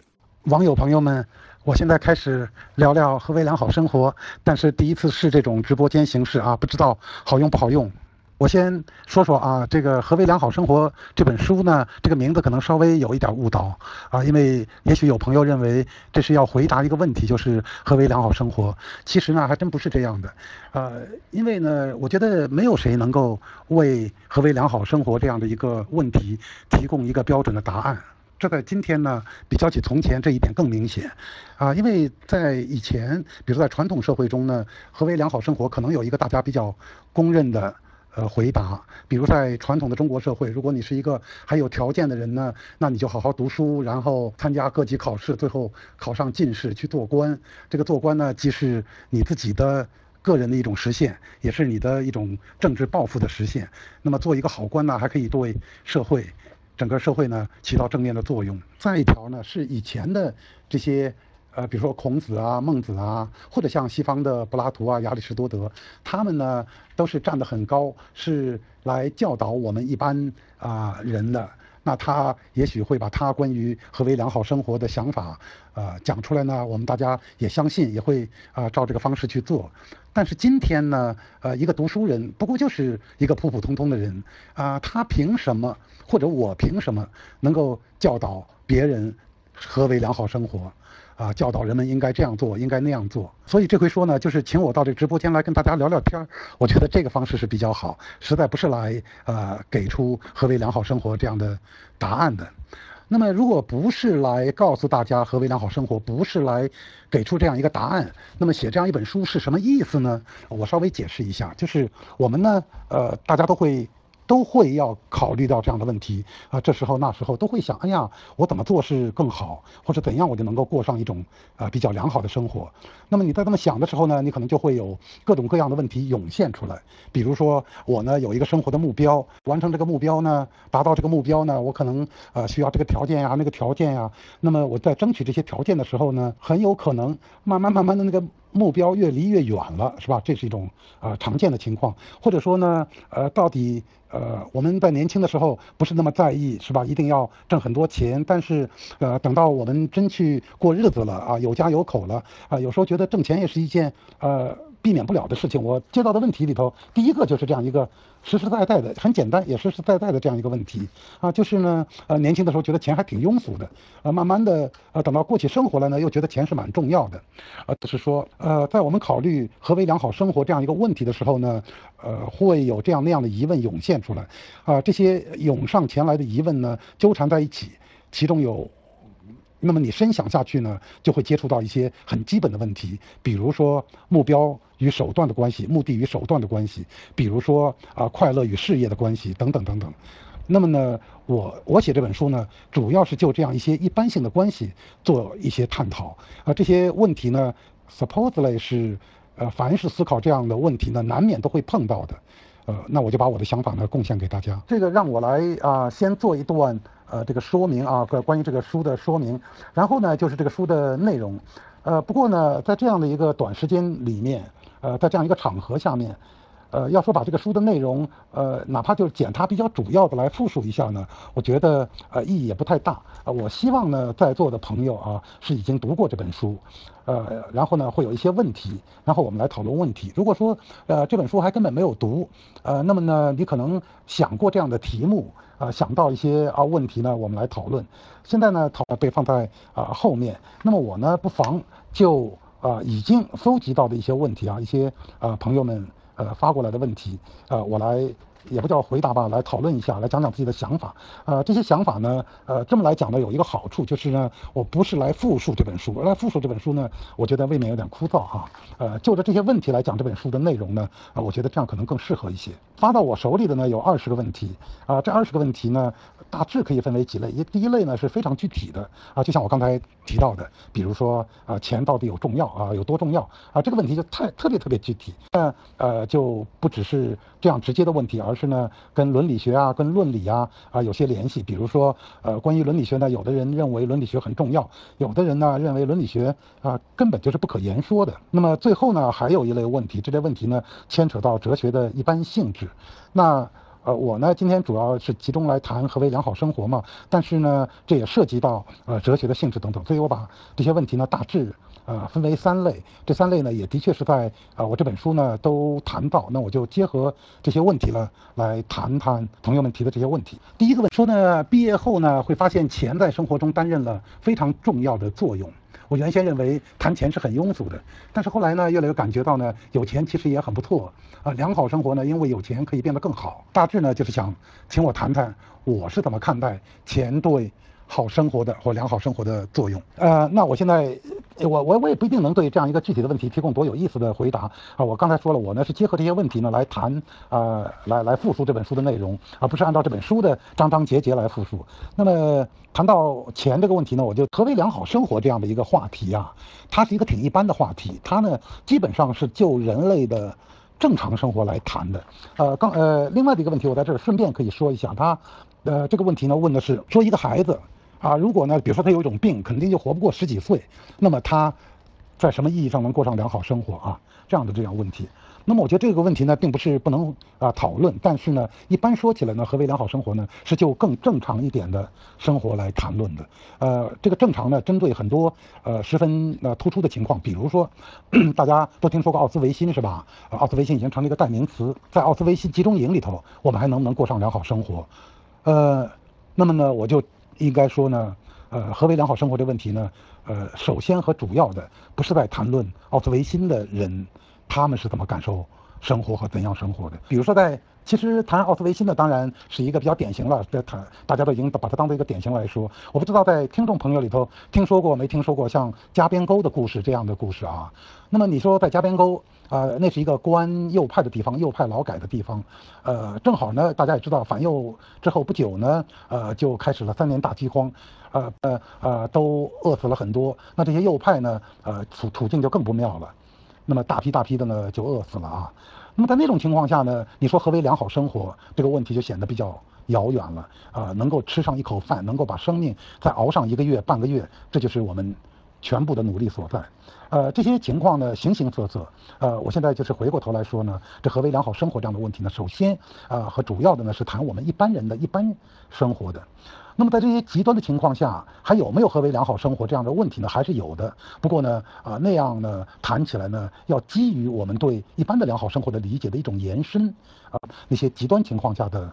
啊，良好生活啊！我把这个背景说完呢，我来讲这个我对钱的看法。实际上啊，这也是呃自古及今大家都会谈到的嘛。我们呃，我我在年轻的时候，我们那时候都受共产主义理想教育，的确呢会把钱这个事儿呢想得很庸俗啊。呃啊，实际上当时呃主要也不靠钱，主要是靠呃各种各样的票，粮票、布票、邮票，然后靠关系是吧？那时候我在读这些，比如说像洛克呀、休谟呀，他们一讲到人，一讲到这个社会的时候呢，就把这个财产权放在特别核心的位置。我一开始还啊，真的有点不习惯，有这么重要吗？财产有这么重要吗？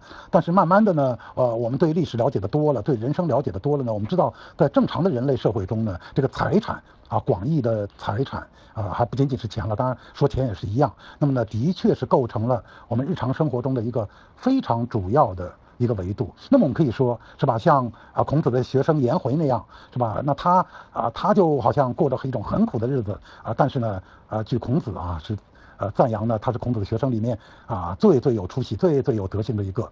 那么呢，我就要说，在我们普通人的一般的正常生活。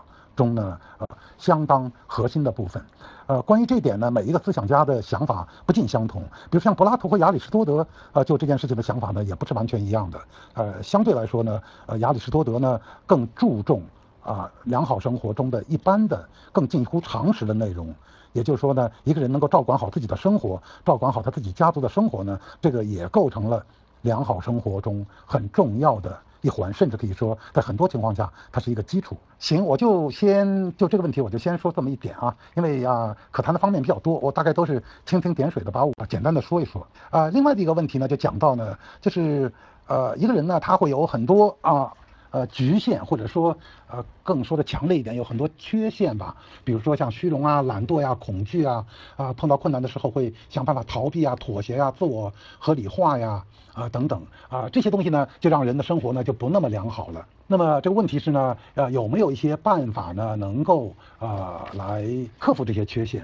啊，我想呢这个问题啊，就当然特别重要，而且就很实际啊。不过呢，这很具体，具体到呢，我觉得呃，给一个一般性的回答呢，就意思不是特别意思呢，就是说呃，因为即使就说呃呃虚荣吧，虚荣呢也不一样是吧？每个人啊，在不同的年龄为不同的事情的虚荣啊，真正要想说呃如何克服虚荣，我希我相信啊，没有这么一个一般性的回答。如果有的话，也也就意思不大的那种回答。其实呢，呃，在讨论这些问题呢，跟不了解你的人的讨论，一般来说，呃，不会有很大的帮助。这个呢，就就需要跟那些真正了解你的人，知道这个缺点在你的身上是怎么表现的，它的来历是什么，你是要做些什么事情啊？要这样的啊，在这种情况下呢，这种具体而微的讨论就比较有。既然说到这儿呢，那我就给个最一般的回答，那就是啊，要要去。想办法交一些好朋友了，呃，这一点呢，呃，无论是比如说亚里士多德，无论是孔子，或者是就是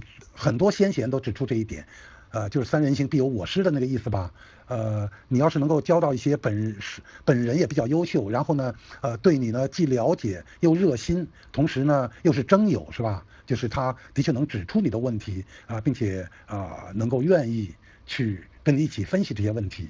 呃，换句话说啊，就我总结一下，我就说啊，像这样具体的问题呢，我觉得在这里面呃很难。那么要讲起来呢，就是呃靠你在生活中找到好朋友，这些好朋友可能是能够给你提供帮助的最好的途径了。然后有一个问题啊，呃这个问题呢讲的是呃关于善和恶，当然这是一个呃无论中外都是。呃，很长很长时间啊，就是两千年吧，人们不断讨论。作为一个理论问题呢，我在书里面啊也多多少少谈了谈我的看法。但是这个问题呢，谈的是非常的具体，就是呢，近年来呢发生了很多恶性的事件啊，呃，就就说在中国吧，啊，那么大家都也知道这个呃最最近的呃在网上啊说的这些事情啊，呃，那么在不断的突破底呃这样的一种情况，说您是持什么样的态度？大概是这样的一个问题，呃，首先我想说呢，我的态度应当是跟大家的态度都差不多。当然，呃，对有些事情震惊，呃，觉得不可思议，呃，深恶痛绝，呃，等等啊，这这这个就就无需说很多，因为跟大家的想法。应该都是差不多，呃，不过呢，如果要是讲一点，也许是属于我个人或我这代人中的少数人，呃，有那么一些人的这种想法吧，我觉得我也可以提一句，我我我有很多年轻朋友，有时候他们也会觉得特别绝望。我个人呢，呃，虽然像大家一样，呃，憎恨啊，愤恨，不过呢，呃，因为。我毕竟那么大把年纪了，是吧？而且是从那样的一个时代过来的。呃，其实呢，嗯，我们那个时代，当我们那个时代，我指的是五十年代、六十年代、七十年代，呃，这些年代呢，究竟是个什么情况？我在这里肯定是来不及讲。大家也知道，呃，关于那个几十年呢，呃，个人有个人的说法。虽然都是过来人，有的人还把那些年代啊说成是好像是一些道德很高的年代。我个人完全啊不是这么看的。啊，我刚才讲到加加边沟，那当然也只是千千万万个例子中的一个。那当然，加边沟呢，我们是从苦难的角度来讲这个年代。呃，如果要是从来讲那些年代呢，呃，也可以讲很多很多实例。呃，我呢，呃，讲这些话呢，我的意思是说，现在呢有些情况是很糟很糟，但是就一定说，呃，现在的情况比当年又糟了很多，这个我倒不是这么认为的。呃，我们可以这么说吧，呃，还没有到那个最糟的时候。呃，我这话的意思呢，一部分是说这些很糟的事情是在发生，但是呢，另外的一些呃。那些我们也也看到、听到，我们身边也有啊，另外的相反的人是吧？仍然在做努力啊，仍然在保持着一种较高的道德水准啊，还在做这样的努力。呃，所以呢，年轻人在看到这些新闻或者碰自己碰到这些实例的时候呢，呃，愤怒等等呢，都是不但是可以理解的，而且都是正当的啊。呃，但另外一方面。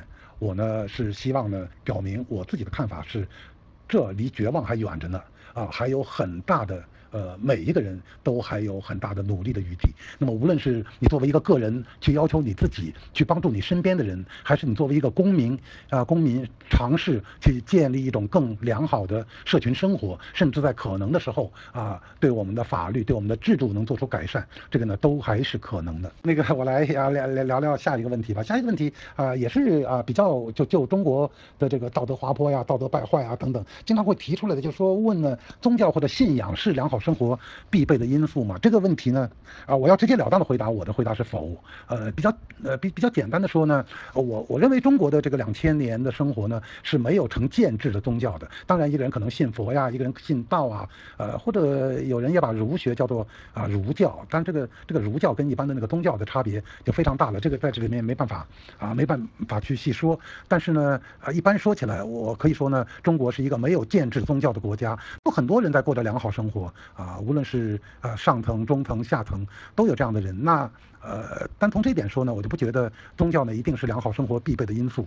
不过，关于宗教和良好生活的关系呢，还可以谈很多很多。这里头啊，呃，眼下呢我没有办法去谈很多，但是呃，我我谈一点比较直截了当的吧。呃，一般说起来呢，呃，宗教。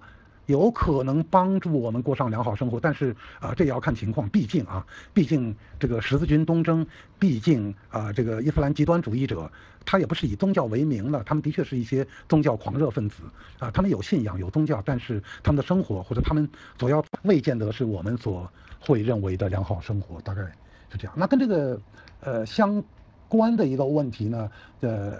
稍微有点要靠，有有有有点哲学了，就是讲呢啊，如果大家都照这个康德的绝对命令去生活，那么世界会是什么样子？这个问题可能。呃，对大多数的听众不一定很熟悉，因为他可能不不一定知道啊康德的学说呀，或者康德的绝对律令啊。呃，这个要是从这儿解释起呢，肯定就有点太长了啊。那么我就只说说我自己的结论吧。呃，中间我就跳过去了。我个人认为呢，这康德的绝对律令呢，还是呃延续了，其实也无所谓西方了。我甚至要说，呃，延续了呃现代之前的这个总体的思路。这条思路呢，就是有那么一些绝对的。啊，道德标准，那么每个人呢都是按照呃都应该按照吧，至少这些道德标准去生活。啊，我个人啊，我这呃放至少放在这个上下文中是相当武断的。我认为呢，呃这样的一种古典的思想在今天啊是没有力量的。呃，我们不会再相信呃有这样一套呃人人都应该照他去做的方式。啊，我知道啊，我这么说会引起很多争议，但是呢，在这儿我只是把我自己的想法说了。呃，能再回过头来。讨论这个问题，这些问题呢都比较啊比较实质性吧啊，然后呢啊就有一些问题呢是多多少少是跟这个伦理学啊跟哲学啊有点关系。那么这些问题呢我也简短的呃讲讲我的想法。其实我的想法呢我在这本书里或者在其他的地方呢可能多多少少也讲到。呃不过提的问题呢有时候他从一个比较特殊的角度提出来，我觉得啊也还是蛮有意思的。那么一个问题呢，就是说呢，我这个讨论呢，在这本书的讨论呢，啊，在很大程程度上是学理上的讨论。那么这个学理上的，怎么能够把这些学理上思考内化到日常中？比如阅读啊、学习啊，还是纯思考？呃，这个问题呢，我是这么想的，就是，呃，有点倒过来。我一般不是太认为学理能够或者怎么样转化成为我们的实践。呃，一般说起来呢，我们在实践中的品性也好，道德也好呢，一般我们都不是从学理中来的，也不是从啊，在那个意义上从啊理论中来的。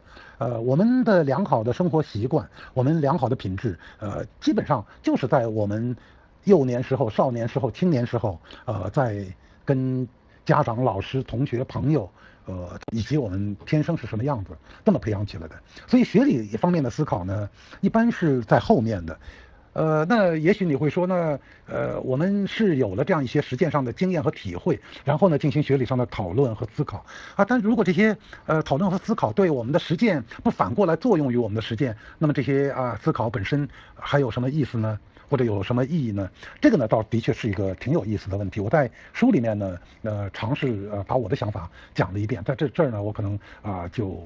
嗯，没有办法细说，但总的说起来呢，我不认为啊，一个人呢能够通过学习伦理学啊来提高自己的伦理生活，能提高很一般来说能有所提高，呃，除了一种情况，这种情况呢就是我们在实践生活中所获得的这些品性和习惯呢，它有时候或者它往往不能够用来处理那些比较复杂的伦理问题。这么说吧，比如说一个没有受过什么太多教育的，那我我这么说吧，一个农村老太太是吧？她可能是一个很可敬的，那个是生活呃品质上很好的一个老太太，并不因为她不读书啊，她就在哪差，她可能比那些读书人还好呢。但是呢，我们的确啊，一般来说不会请她来处理那些大规模这些伦理纠结，是因为呢，她的那些品质。他的那些洞见呢，都只适合他的比较小的那个范围。就这个，在这个意义上呢，呃，伦理学的学理或者思考来，呃，会对我们的理生活，对对一个人本人一个个人的伦理生活都有可能有影响啊，有很大的影响。如果你要是会去面对那些更深入的和更复杂的伦理问题的话。那么下一个问题啊，呃，下一个问题呢，大概这样，它这这也比较独独特的一个问题，它它这个问题是说我们的，呃，就是就陈老师的一般看法呢，我们的日常伦理生活呢是和我们的母语在一起一起得到经验的，但是现代的汉语的伦理词汇、伦理伦理词汇呢，多半是从这个西方移植过来的，这带来了哪些方面的问题？这个问题，呃，真挺好的一个问题，但是我想，呃，很多听众可能不一定会从这个角度来想这件事情。那么我我我想呢，就是我们日常伦理生活呢，其实跟我们谈伦理学用的那些概念呢，还是有些距离的。就是我们的伦理学呃用的那个概念呢，一般是比较高阶的概念。就像这位朋友说的，这些概念呢，往往是从西方思想中移植过来的。这呢，的确就造造成了一个什么问题？这个是是个什么问题呢？就是呢，伦理学作为理论，呃，特别容易和我们的实际伦理经验脱节。这个问题呢，不论中西都有，不论古今都有。但是呢，在中国的现代语境之下，这个问题尤其严重。简直呢，你就说那些你去读现在中国人写的那些伦理书呢，呃，你真不知道啊，大多数吧，至少啊，你真不知道它跟我们的伦理经验有什么关系啊。另外的一个问题，我顺便在这讲，就是他他问我怎么评价呃国内现在的哲学和伦理学，特别讲伦理学。当然，呃，我自己也在国内工作，我我是不敢说别人不好了啊，但是呃，如果要说起来呢，呃，不管好还是不好，我觉得他们的确都往往和我们的伦理经验。离得太远，会有很大的兴致啊，去阅读或者去讨论那些所谓的伦理学的问题啊，这是我的个人态度啊，呃，我就不多说了。那么下一个问题呢？他说呢，呃，一方面呢，在现代哲学，你看这些都是一些可能好哲学的朋友提的。说在这个二十世纪啊，十九世纪下，二十世纪啊，有尼采啊、库尔凯郭尔啊、存在主义啊，他们就特别强调这个人的伦理生活啊，也就伦理学吧。但另外一方面呢，那个分析哲学呢，就有很多人认为伦理学根本就是不可言说的啊。我怎么看待啊这种差别？牵扯很多学理问题，我只是讲讲我的态度吧。我认为，呃，伦理学把这个问题放到一边的话，我当然觉得，如果你说伦理学就是讨论人。呃，人类的那个生活，人类的社会生活，人类的自我和个体生活，那我当然觉得它从来就是哲学的核心。它这个你说不可言说啊，那个这是呃分析哲学基于对于哲学对于言说的一些误解。呃，当然这包括呃维特根斯坦了，这里早期的维特根斯坦，这呃说来话长，但是我认为呢，他们是啊基于对言说的一种误解，好像真正有意义的言说只是。所谓物理学的言说，实际上，如果真的是呃真正有意义的言说都是物理学的言说的话，这分析哲学本身的言说有没有啊？这个问题当然分析哲学家自己也是有意识的，包括维特根斯坦也是意识到这一点，所以他认为自己的哲学其实也是说了等于没说啊。早期他有这样的说法。下一个问题是太问了这个问题，我我不准备回答，只是把它呃列出来。他讲这个春秋战国的思想家提出的伦理观点和西方意义上的伦理学有什么区别？这个问题不准备回答呢，是两个方面。在这个你看呃。我其实也不是在回答，就是跟大家聊天我要听这个问题呢，我就会这么说。第一呢，就是他这个不是特别对称啊。一个讲春秋战国的中国思想家，那你想的要他跟谁区别呢？你可能要想跟宋明理学啊，或者跟新儒家呀，呃，这个好像比较对称。方意义的伦理学，那春秋战国的思想家就提出了好多不同的伦理观点。那西方意义那更多了，是吧？那你一下子把那个两千多年，呃，那希腊人有希腊人的，这个近代英国人有近代英国人的，这个，所以，呃，这个问题，我我的意思说提的不是特别。呃，不是特别对称，但是即使提的对称的也也太大了哈，就是没有办法呃在这谈。那么下面呢又有一个问题，说的是我啊说的我一直有一个观点，就是呢认为呢就近代以来啊，在我们当代的生活的一个挺重要的毛病呢，就是那我们是一个反思的时代，这一点大多数人都都都同意的，都承认的。那么是反思时代呢，就有一个呃有一个倾向，就是所谓过度什么呢都要上升为观念，什么呢都要说出一番道理啊。这个呢，呃，也包括现在所谓西方的政治正确呢，呃，在一定程度上也跟这样的一个过度反思有关系，呃，这是一个现象呢。那么这个问题说呢，我们应该如果真真有这样一个病症，我们应该怎样来呃克服啊，或者避免啊这样的一个病症？一言难尽。但是呢，呃，用句老话说吧，呃，第一就是说我们得能看到，这的确是个毛病，是当代人的一个毛病。我自己是这么认为的，但是不等于说大家都同意我，呃，因此也不见得即使我是对的啊，我。嗯，在这一点上，我之所以呃谈的稍微多一点呢，我还就认为呢，现在好多人没有看到这一点，能够看到这一点呢，我觉得呃就是克服的一个起点吧，可以这么说。呃，这个看到呢，还不是看到我们时代，其实就是呃有时候也要看到你自己。我们都是现代人啊，现代人有的毛病，我们通常我们身上这样那样的也会，呃，不同程度啊，不同的方式啊也会有。那么要是能够看到自己这样一种习惯里其实是有一些毛病在里头的，那我觉得这就首先就已经是非常好了。那么呃，这也没有一个呃一般性的如何克服，但是既然我们在这只能谈一般性的呢，我会这样来说，就是有很多欲望，有很多生活的习惯，这些东西呢，呃，是靠人的生活的元气。把它充实起来的。所以，当我们反思和做理论的时候啊，有的学生就问我说：“啊，这周下面也有个问题，我在这儿就一并回答了。说，呃，我们啊，比如说，呃，他说从什么时候呃开始学哲学比较好？啊，我呢会说呢，就是哲学呢多多少少读一点，我觉得对大多数人都有好处。但说就钻研哲学来说啊，因为哲学是高度反思的，呃，我我我通常会觉得就是你越学，你觉得你生命的元气越充足，那我就觉得你学对了。如果你越学就变啊，那我就觉得呢，这时候你就应该停一停了。反思呢，大概是这个意思，就是说，你通过反思，啊，使你的实际生活来的更更有更饱满，更有元气。那我就觉得呢，你的反思就没有过度。然后，如果你的反思到了那种啊，所谓事事都裹足不前，然后呢，呃，没有那种呃勇于去做、勇于去担当的那一种状态了，那我觉得呢，反思就过度了啊。大概这这大概我这是一些经验之谈吧。下面呢有一个问题，这个问题呃有一点点难度吧。我的意思说，我也没有好的，呃没有回答。这个问题是说，很多这个艺术家啊，就艺术呢往往突破道德的界限，这一点呢人们比较能够接受啊。好多艺术家本人呢，也好像很难用道德标准去评价和衡量。那么这两者之间，呃，到底是一个这个有有个矛盾了，是怎么去看待？呃，其实呢，我承认这是一个呃挺难的一个问题啊。就我的意思说，有很多可想的。不过，呃，我想把它稍微呃放在另外一个上下文中，也许我们就能找到一些去思考的角度吧。呃，一个一个上下文呢，就是说，其实不只是艺术家如此。那这一点呢，在政治家身上啊，呃，比艺术家还要突出。这个政治家呢，他因为处理的是公共事务，他要做出很多决断，这些决断，呃，几乎是没有不伤人的啊。呃，那那比如说，呃，这个当你这这种时候，你可能不举希特勒啊，甚至不举拿破仑，你可能举这个盟军吧，二次大战的盟军去轰炸德累斯顿啊，或者去轰拿原子弹去轰炸这个长崎啊，或者轰炸广岛。那当然在呃一直在受道德谴责，当年受，现在仍然在受，是吧？呃，但是呢，这样的政治决定对还是错等等，当然呃。呃，是个很复杂的问题。我只在这个上下文，我只是想说呢，呃，一方面呢，呃，道德和呃他所做的那个事情，艺术也罢，政治也罢，啊，是会发生冲突的。讲通就是从我们既不是艺术家，也不是政治家，什么家都不是。其实呢，我们是不是就我们的生活就能够用道德来衡量？那本身呢也是一个问题。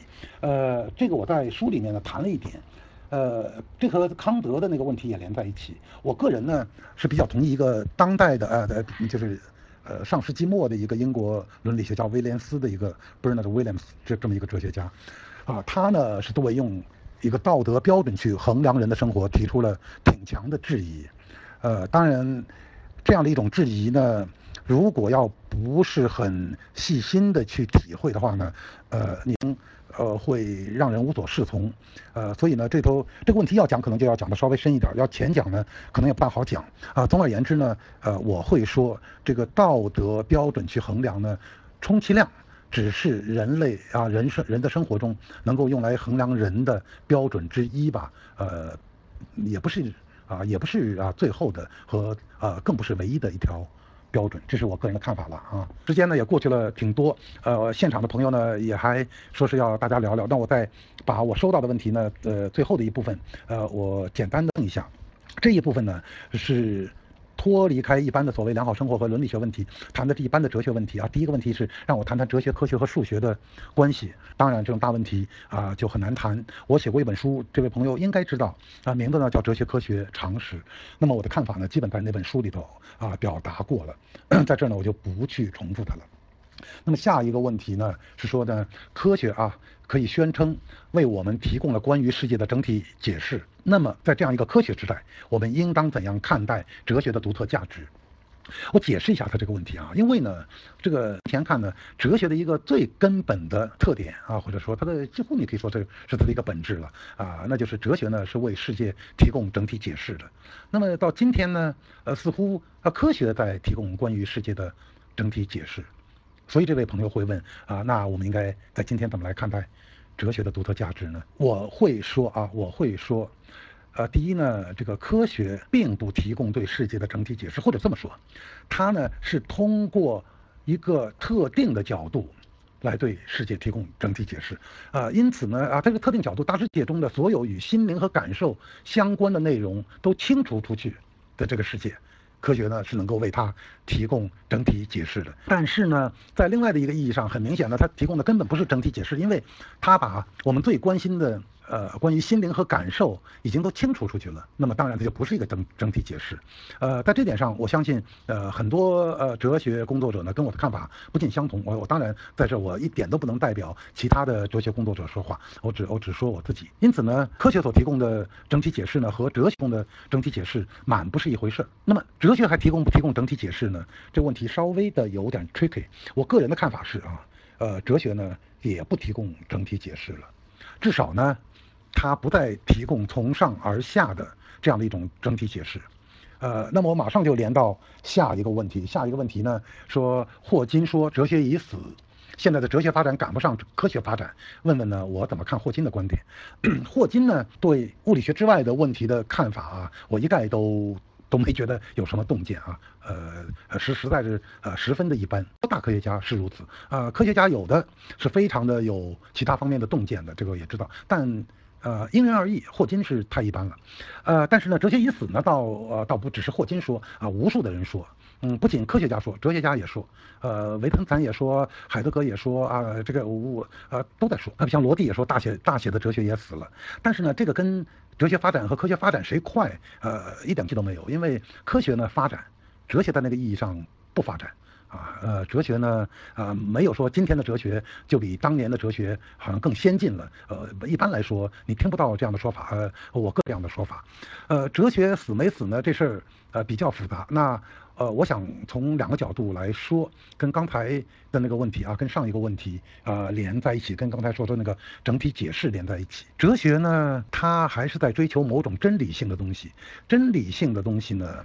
就往往是往那个唯一性去发展，因此呢，说到哲学呢，至少说到传统哲学，基本上有两个特点。第一个呢，每一个哲学家都认为他是在追求真理；第二个特点呢，是他都认为呢，这个真理是唯一的啊，大概是这样。那我今我认为呢，今天哪一种哲学能够宣称自己的唯一性？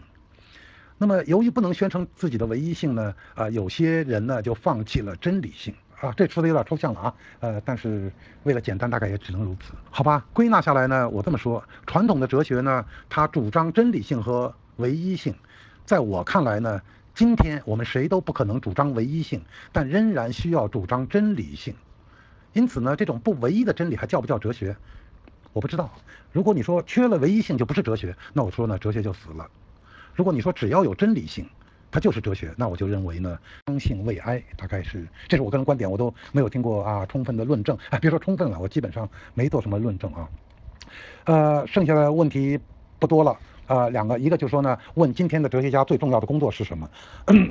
从我刚才说的，那么我认为今天哲学家最重要的工作就是在抛弃唯一性的。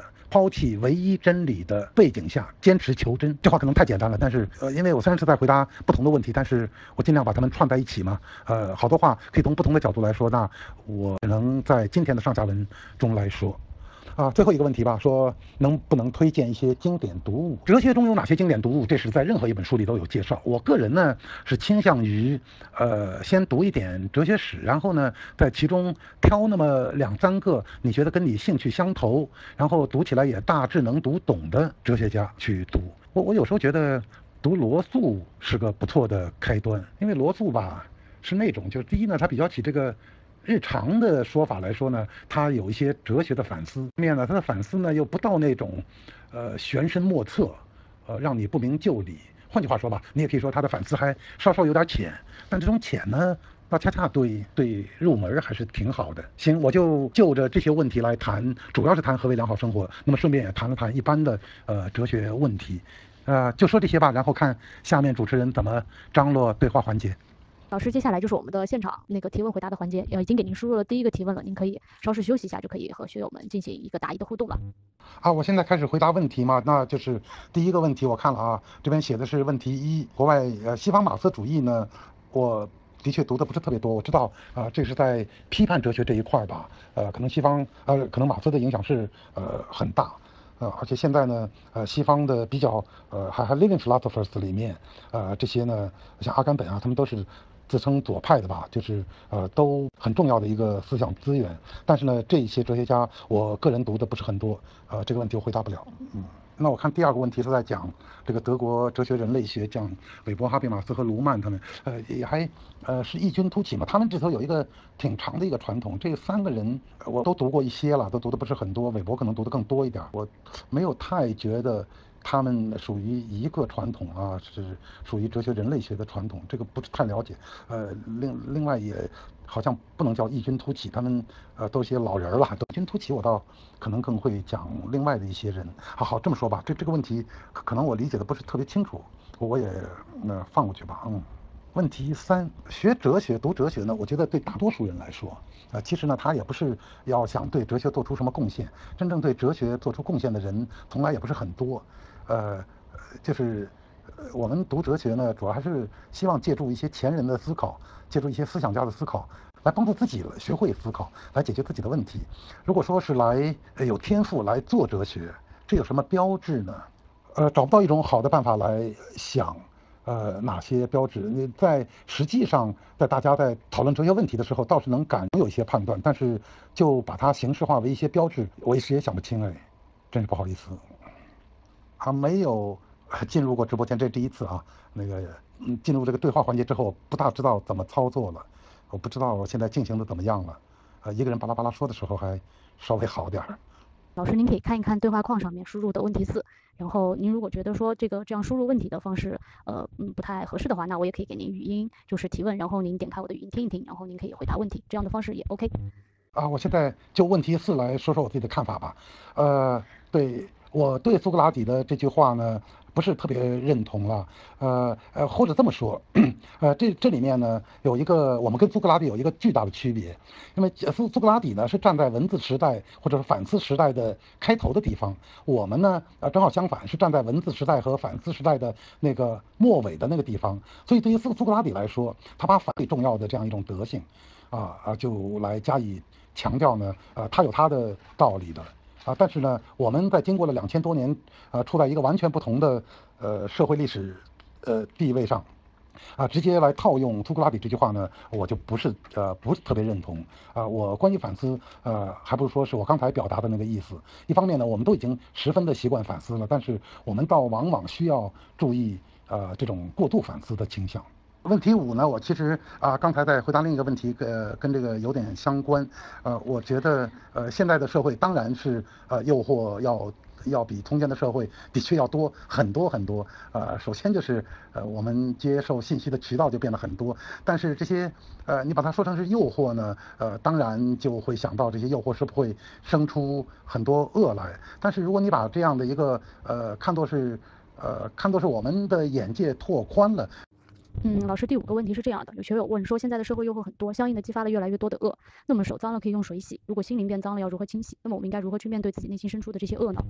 能够引导我们的也不不只是那些能把我们引向恶念的事情吧，能把我们引向善念的呃事情，我们也接触的越来越多了。我不觉得，我个人啊不觉得现代社会就比过去的社会更恶。不过呢，无论是啊是不是更恶或者更善，我都不觉得是特别重要的事情，就是跟我们的生活其实都没有那么大的关系，因为我们其实都不是从整体上来看待社会和自己的生活的，我们大概。呃，都要把眼光，我这么说真的有点怪了。我们都要把自己的眼光更缩小一点。其实呢，呃，就是或者说落在更具体的、更具体的事情呢，总是有可能做得更好一点，有可能做得更坏一点。大概是这这这么来考虑呃这件事情。呃，说自己的心灵变恶了，呃，变脏了，能不能有办法把它洗干净？嗯。好多了，那个好多人有好多途径，比如说修禅呐什么什么的。我个人呢，因为自己不太入这个道嘛，我有朋友入那个道，我自己不入那个道嘛。我觉得就是还是在一个力所能及的范围内，靠着把事情做得好一点，用这种方式来洗，而不是空对空的去洗净心灵吧。呃，问题六，我自己不认为审美伦理和宗教呃是三大人生的三大阶段啊，就或者说是三大境界吧。呃，嗯，我觉得审美伦理和宗教。呃，始终是在同样的层面上交织着的。其实，呃，卡尔凯郭尔的那个说法，在卡尔凯郭尔自己的哲学中也是挺难自圆其说的。问题七，我觉得呢，呃，以我的经验啊，我们呃可能在看自己的时候呢，通常会把自己想象的要更好一点儿。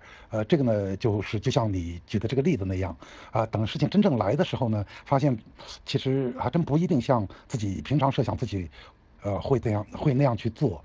人把自己设想的比实际所示的更好一点呢？这里面可能是有 演化论的呃道理在里面啊。我们还是希望特别实在的认识自己。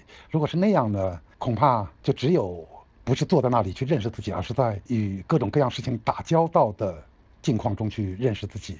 这样可能认识到的自己更实在，呃，也更能认识到自己的缺陷何在。呃，认识到了之后，当然。就有可能通过这样那样的办法去加以改善。问题八是个大的问题，一般呃从理论上说呢，大概是这样，就是一个社会很大程度上是一呃它能不能让我们过上良好生活呃为标准的。因此呢，我们就需要先知道呃一般说来良好生活是什么样子的。但是呢，我们对良好生活的想象或者认识，呃实际上呢跟我们实际呃跟我们事实上所处的社会。是连在一起的，我们很难，呃，脱离一个呃社会状况或一个制度去设想，呃，何为良好生活？呃，就此而言呢，呃，这两者，呃，的确是很难分开来谈。不过，你要想讲出个一二步，多少的加以分疏。就我们个人来说啊，大概是这样子的。我觉得呢，呃，一般说起来，呃，西方人可能更注重。呃，一个人在社群之中，能够怎样发挥自己的才能？而中国人呢，呃，是更把社会的事情呢放到一边，啊，如果社会的情况不利，但他如果还保持善心呢，他就倾向于更多的独善其身，呃，这也不见得不好，但是呃，就中国人的情况来说，如果有更多的青年人能够关心制度、关心社群生活。呃，更愿意在社群生活中体现自己的品质，呃，锻炼自己的品质，啊，那我觉得这对中国应该是件幸事。问题九，呃，我觉得这也没有特别一定。啊，一种方式，呃，我我在别的地方多多少少谈过，就是这和这和你个人的兴趣，也和你的个人的际遇有点关系。啊，做哲学呢，现在大多数的是在做文献哲学文献学，呀，但这个哲学文献学呢，因为它呃始终牵扯到哲学问题，所以你完全的没有哲学的灵性，你也做不了哲学文献学。所以做哲学，他就通过哲学文献学来做。呃，而且这个做哲学呢，我刚才也说了，呃。你是作为一个哲学生在做，就哲哲学从业者来做呢，还是你作为一个普通读者来做？一个普通读者来做呢，主要是希希望能够读懂某些重要思想家的著作，然后呢，借助他们的思考方式来提高自己思考问题的能力。好的，那就再接两个问题。从一般情况下入手来讨论问题，还是从特殊极端例子来讨论伦理问题？我觉得呃各有所长。实际上呢，呃，我刚才一开始就讲到，比如说，如果我们一上来就从啊奥斯维辛啊等等这样的处境中来讨论问题呢，呃是比较难的啊。但是呢，呃这并不是说这种办法就不行，只不过呢，它这种极端状况呢，呃往往。它那里面所包含的道理，就是我们啊在普通情况下包含道理的一种延伸，啊一上来就在极端状况中来讨论问题，其实它背后已经是对一般的状况进行过大量的思考了。我们当然都是很不完美，而且在好多方面都不完美。首先，最根本的一条就是我们的德性，还是我们的见解，还是我们的知识，其实都是非常非常的有限啊。有的人呢，站在的社会地位上比较高，呃，他呢就会有一种自我全能，啊，就全能，我用的是权力的权能力的能，呃，觉得自己的全能非常巨大。其实呢，呃。仍然都是非常有限的，这一点我们啊不能不首先把它接受下来啊。实际上，呃，恰恰是因为我们接受下来自己的有限性，我们才才有希望能够在自己真正擅长和自己真正要做的那个小小的领域、小小的事情上，把它做得尽善尽美。我一直是这么想，就是中国那么多人或者大多数人都能在一点小事情上做得相当完美，那我们的整体就会非常完美了啊。最后。我还在带研究生啊，至少在我的名下还在带研究生。主要的工作，啊，主要的带研究生的工作是青年教师在做啊。这是最后一个问题了，那我也歇一会儿。非常感谢诸位的参与啊，讲的不好，大家原谅。